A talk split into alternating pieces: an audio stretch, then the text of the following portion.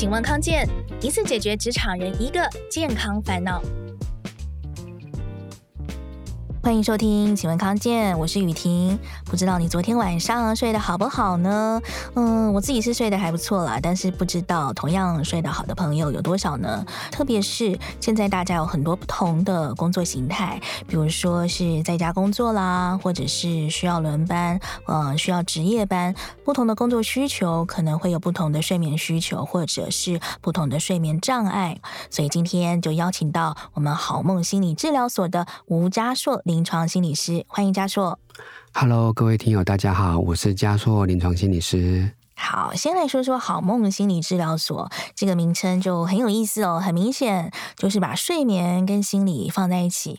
查资料的时候发现，家硕有一本书，哎，书名非常有意思，叫做《失眠保证班无效免费》。所有的关于睡眠的书，应该都是睡得着保证班或是睡眠保证班吧？结果这本书的书名是《失眠保证班》，意思说 保证你一定睡不着吗？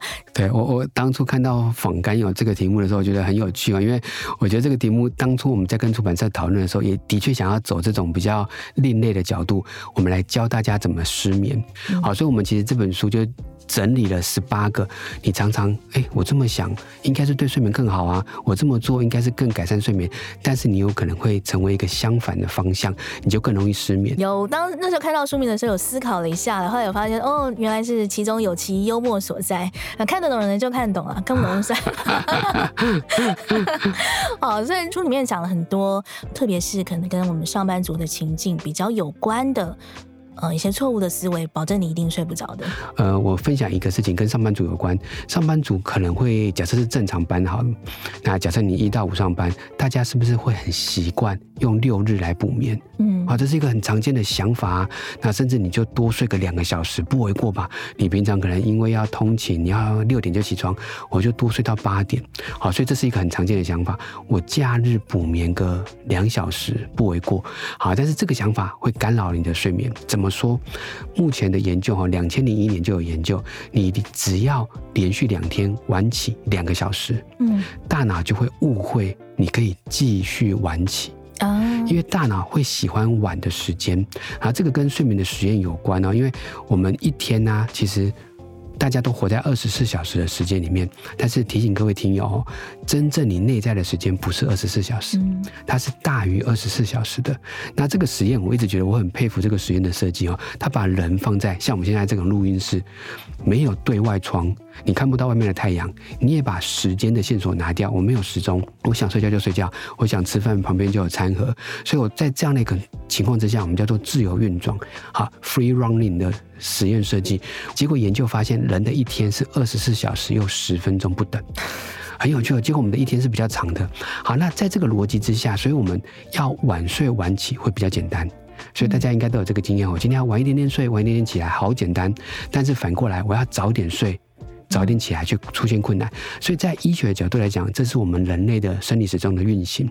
好，那所以如果在这个逻辑之下，我假日我连续两天晚起两个小时，大脑会喜欢这个时间。那大脑不会知道这个叫做周休二日，他不会知道，他只知道，哎，我连续两天晚起了，他喜欢这个时间，他会误会第三天继续晚起。嗯，所以假设我礼拜六、礼拜天，好，本来是六点起床，我礼拜六、礼拜天都睡到八点。大脑喜欢八点时间，他会以为我礼拜一可以继续睡到八点，那就会产生什么事情？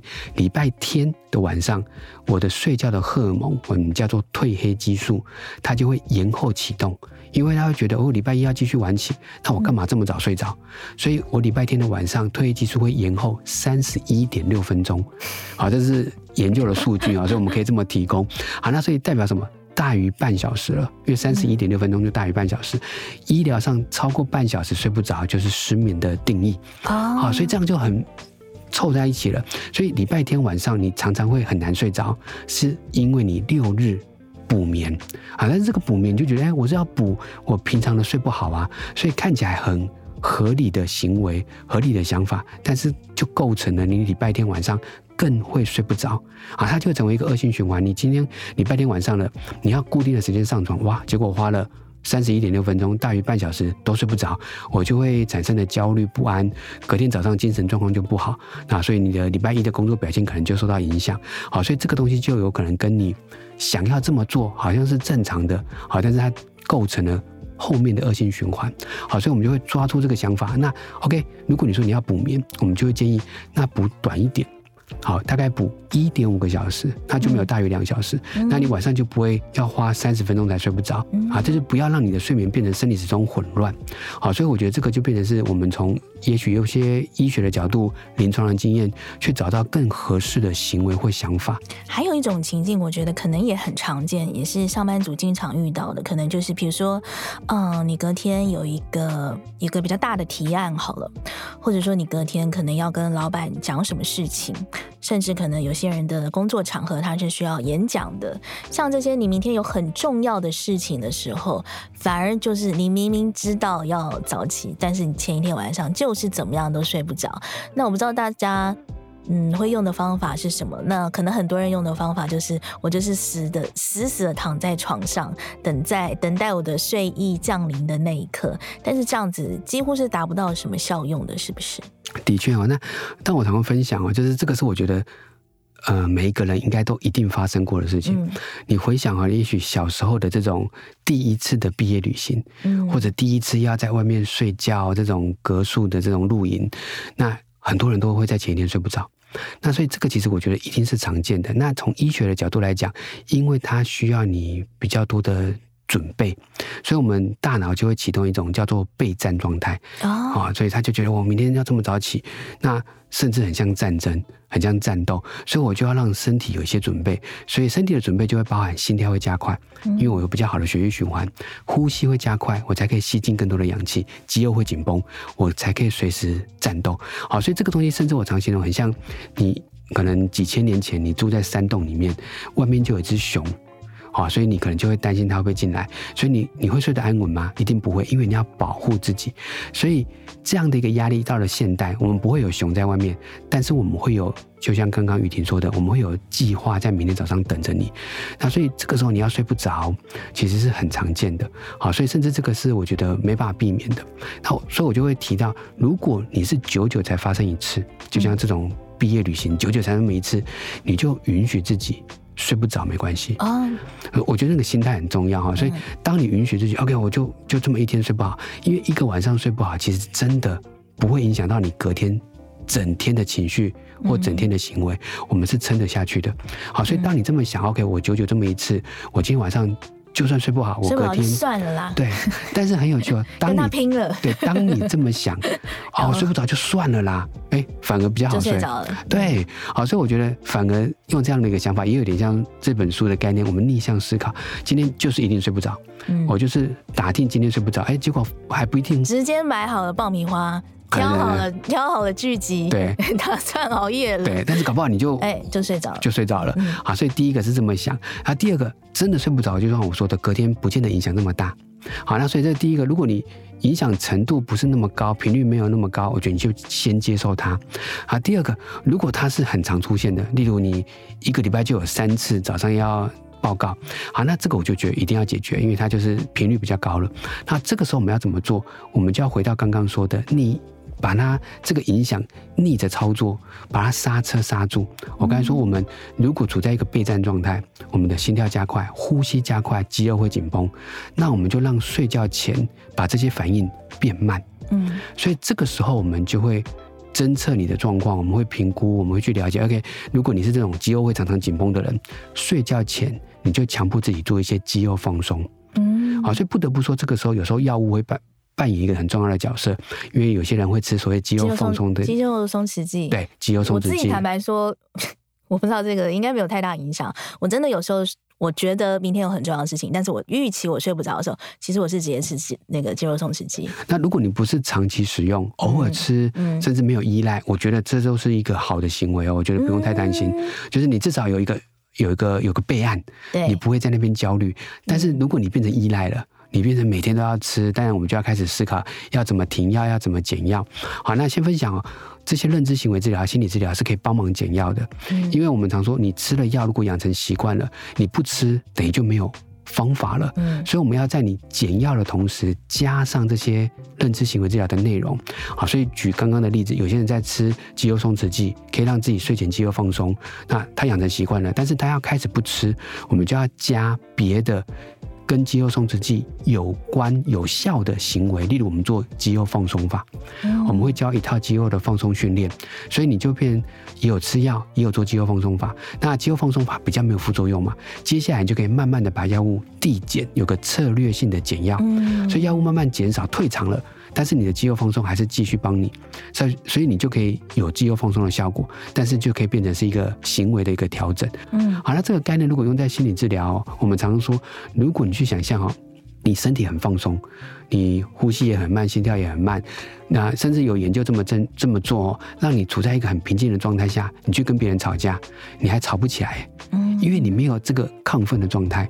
好，所以换句话说，如果我们找到方法让你睡前静下来。那你这个时候焦虑不高，其实睡眠本来就可以比较好联动出现。好了，所以换句话说，如果呃一个睡得很好的人哦，我用一些方法让你的睡觉前心跳是加快的，呼吸是加快的，甚至肌肉紧绷起来。例如你刚做完一个重量训练，你刚跑完一个步，马上要你睡觉，哎，睡得好的人也睡不着，因为他处在这种高张的状况，所以。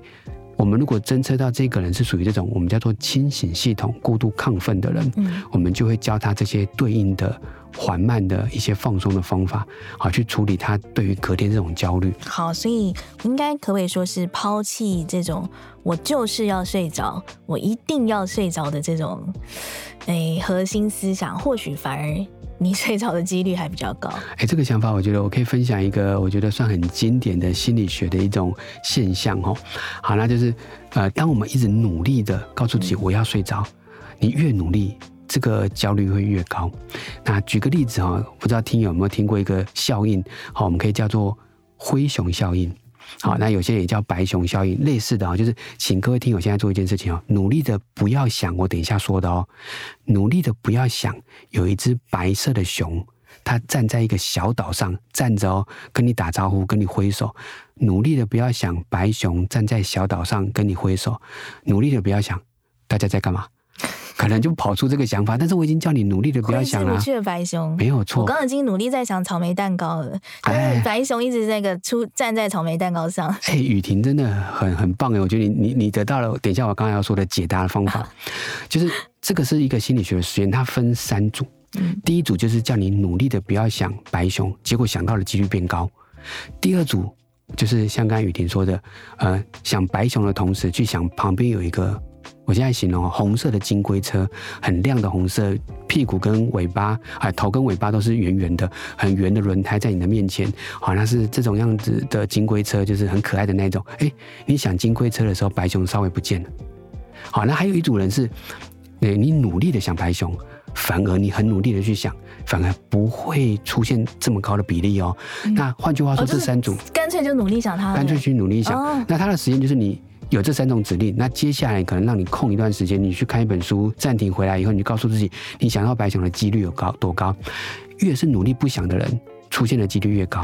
所以换句话说，你越是努力告诉自己，啊，我不要想，我现在可能会失眠，啊，你一直努力的不要想，那有可能反而就会失眠。嗯，好了，所以这个在心理治疗里面，我们就会在睡眠里面做一种设计，反而。不要担心睡觉，就像我们刚刚说的，你反而告诉自己，OK，我今天晚上铁定会睡不好，因为我隔天有这么重要的事情，所以你去努力的想白熊，哎，反而没那么焦虑。相信大家在学生时代，有时候在上课的时候，可能刚好前一几天熬夜，你今天早上很累，那这个教授又会点名的那种，你会告诉自己，OK，我我努力的不要睡着。努力的不要睡着，反而你没有失眠的焦虑了，你没有这种睡不着的焦虑，你告诉自己不能怎么样，不能怎么样，结果更强大。嗯，所以这个时候你努力的不要睡着，这个时候你通常就会不小心打瞌睡。嗯，好，所以我说产生一个矛盾的想法，有时候会有一些意想不到的效果。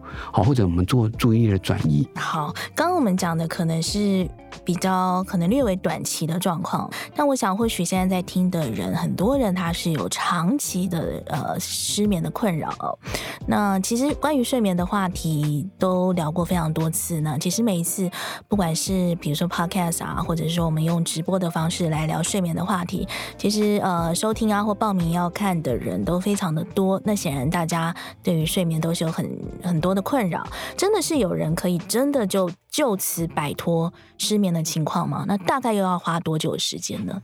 好，我觉得这个问题很实际哈，我也很喜欢分享这个问题怎么解答哈。第一个，我觉得现在真的大概，我觉得这十年开始改变了，然后因为以前可能很多的方法在谈怎么样拥有一个好的睡眠品质，然后这种书我自己也出过蛮多的书，都在谈这件事情。但我觉得以前我觉得就变成是没有一个一整套的处理方法。好了，因为现在我觉得所谓的一整套是，就像呃，你有睡眠中心可以做一些检查，你有这种比较。非药物的治疗方法，像失眠的认知行为治疗，在这个我说台湾也是大概这七八年开始有做认证，所以我觉得现在的解决方法有更全面，所以我觉得也会更相对的多元，甚至是非药物。所以我觉得现在大家对于我可以改善这个睡眠问题，我觉得相对也会比较有信心。好，所以第一个，我觉得这个时代还是有点改变。好，所以我觉得这个是比较新的角医学的角度去看待这件事情。那第二个，多久会好？呃，我觉得这。个没有一个很很很标准的答案，我觉得还是要看每个人的严重程度。不过我常说，平均平均大概是六到八次的智商，你会得到改善。那为什么这么说？其实是因为，呃，不管国外的研究或我们国内有过一些相关的这种治疗的调查，也都是大概以这个数字。好，那我常说有两个前提很重要。我们像我跟我们的老师也有做过一些相关这种治疗疗效的研究。你达到这两件事情，第一个，你的呃。出席率要够高。那以前我们是用调查这种团体治疗，团体治疗都是设计六到八次。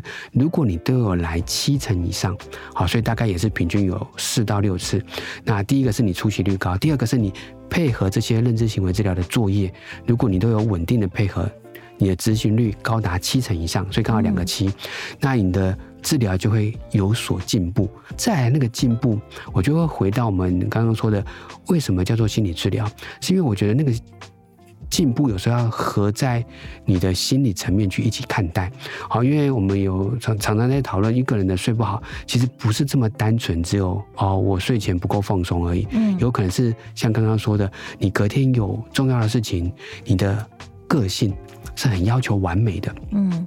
所以你不可以让隔天这件事情失败，所以你带着这个个性，你当然就会更容易在睡前焦虑。所以我说，哎，只要你放松，它有点是治标不治本，不得不这么说。你有时候要回到最核心，是你怎么样去调整你的这种心理的状态，你要求完美的这个特质，或者是你为什么不能够允许失败，或者你为什么不能够允许有可能没有那么完美？所以我觉得心理跟睡眠这两件事情有时候要包在一起治疗。有时候，呃，有些病人他透过六到八次的睡眠治疗已经好了，但是他为什么会继续来？因为他也知道他想要继续谈的是比较长远的这种心理的一个改变。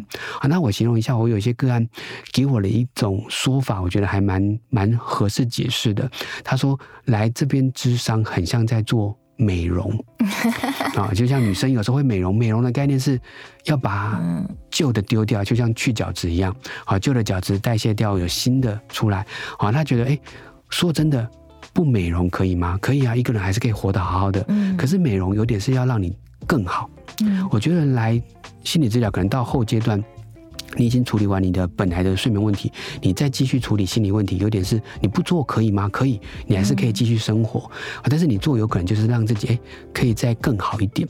你只处理睡眠问题的人，处理到一个阶段，你的睡眠改善了，你的心理状态也会跟着越来越好。嗯，但反过来，我好好的面对我的心理问题。心理问题改善了，睡眠问题也会跟着改善。好，那不管是哪一个向度哈，就会鼓励大家，那就是做。你就是去针对你的睡眠或心理问题，找一个地方切入。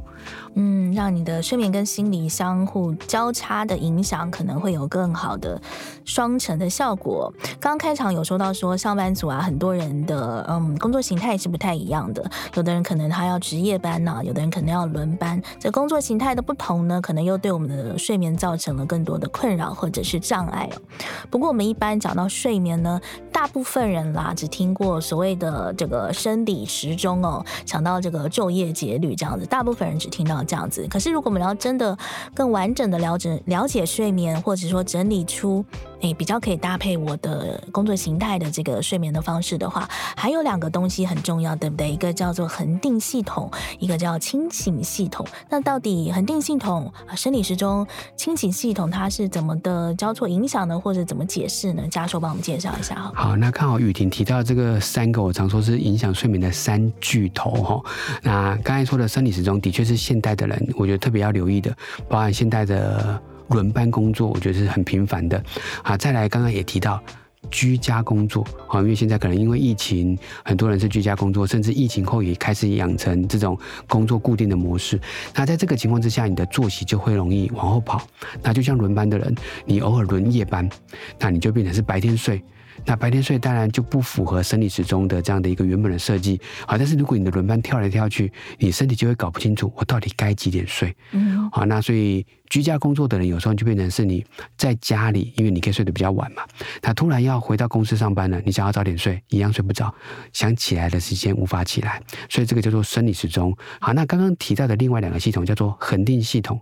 恒定系统跟清醒系统，然后恒定系统比较指的是睡觉的量，好，所以我们刚才说生理时钟是睡觉的时间点，那恒定系统指的是睡觉的量。好，那睡觉的量出了问题，为什么会影响到睡眠呢？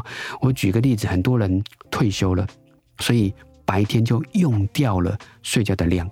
刚才心理师说可以多睡一点五个小时嘛，好，我早上多睡一点五个小时，但是我中午没事，我就再多休息半小时。嗯，很多退休的阿公阿妈在家里可能都要负责带孙子，孙子下午去午睡的时候，你又跟着去睡了半小时。好，那到了晚餐吃完晚饭，有时候大家会看到老人家在看新闻的时候，又在眯个半小时。但你可以想象，他白天堆叠了这么多的小的片段，所以他用掉了睡眠的量。到了晚上没那么想睡，好，那很多听友可能想象一下，哎，你的失眠这两个系统可能没问题，所以我可以说你的睡觉系统没问题，但是你说那为什么失眠？因为你另外一个对应的系统比较偏清醒的那个系统太亢奋、太焦虑了，太多的烦恼、太多的操心的事情，所以躺在床上你静不下来，你也睡不着，所以它比较偏清醒。好，那我常把睡觉系统跟清醒系统比喻成月亮跟太阳。好，所以你想象一下，你看到月亮，一般来讲看到月亮应该等于天黑，嗯，所以月亮应该就等于天黑要睡觉。但偶尔你看得到月亮，天没有黑，为什么？嗯，因为你的太阳没有下来哦。所以真正要睡着，就是月亮要出现，睡觉系统就我们刚才说的生理时钟恒定系统要稳定以外，你的太阳要下来，嗯，你的清醒系统。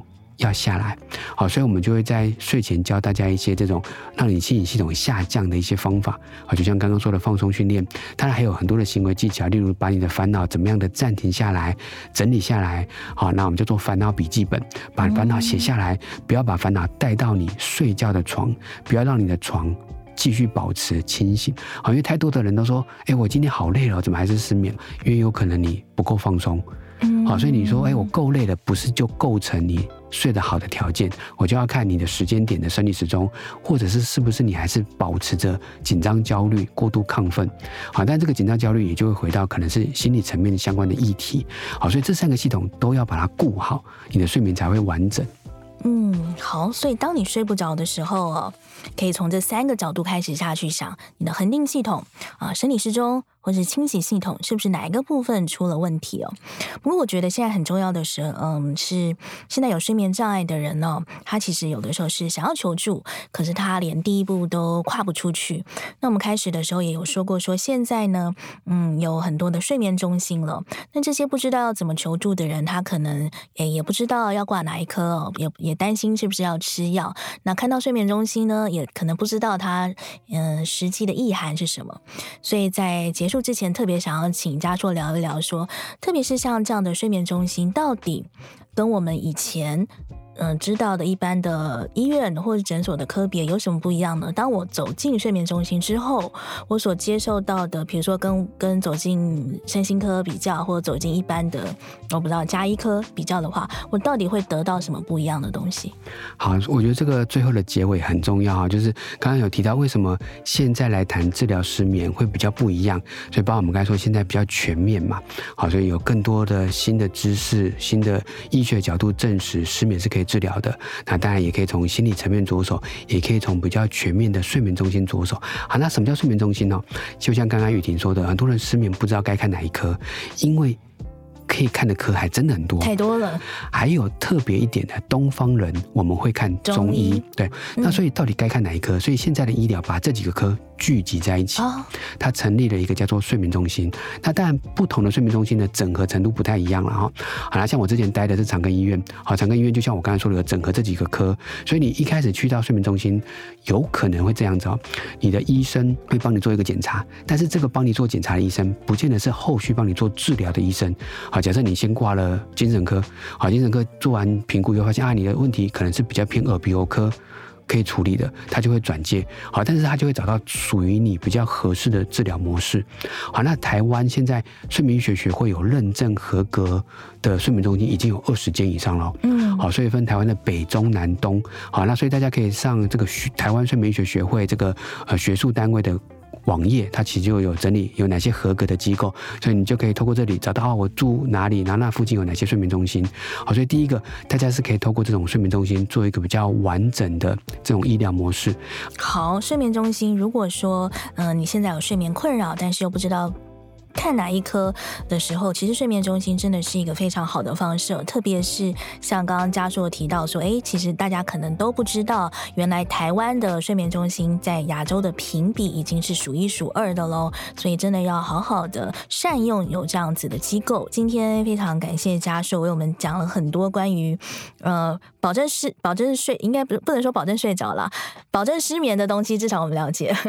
如果你了解保证失眠的方式的话，那你就。就可以反推回来，知道怎么样让自己睡得着嘛，对不对？其实我觉得关键有的时候，呃，可能讲放下执念这四个字，不知道会不会很怂啦，但是确实可以这样讲嘛，对不对？对，我觉得除了放下执念，有时候可以放下你的。过度关注，嗯，好，就是我们过度关注这件事情，有可能产生更大的反效果，你更焦虑、更担心。以前啊，三年前啊，如果我们疫情没那么严重，我只要睡不好，我就一定会空一个时间放假去旅行啊。那所以，我变成有这样的一个逻辑的是，我睡不好，哎，我就会有得到一个有点期待了吗？对，因为我就会得到一个。排一个假旅行的机会，好像因为最近疫情比较频繁了，所以不能出国。不过现在看起来又又恢复正常了，所以我就觉得，哎，那我至少可以因为睡不好，我找到我生活调整的一个方法，那我就可以睡得比较好了。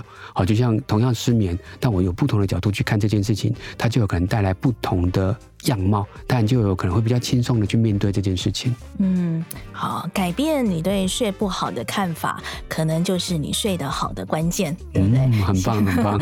希望大家可以思考这件事情。那今天非常感谢家硕，也感谢大家的收听。OK，拜拜。好，我们启恩康健，下次见喽，拜拜。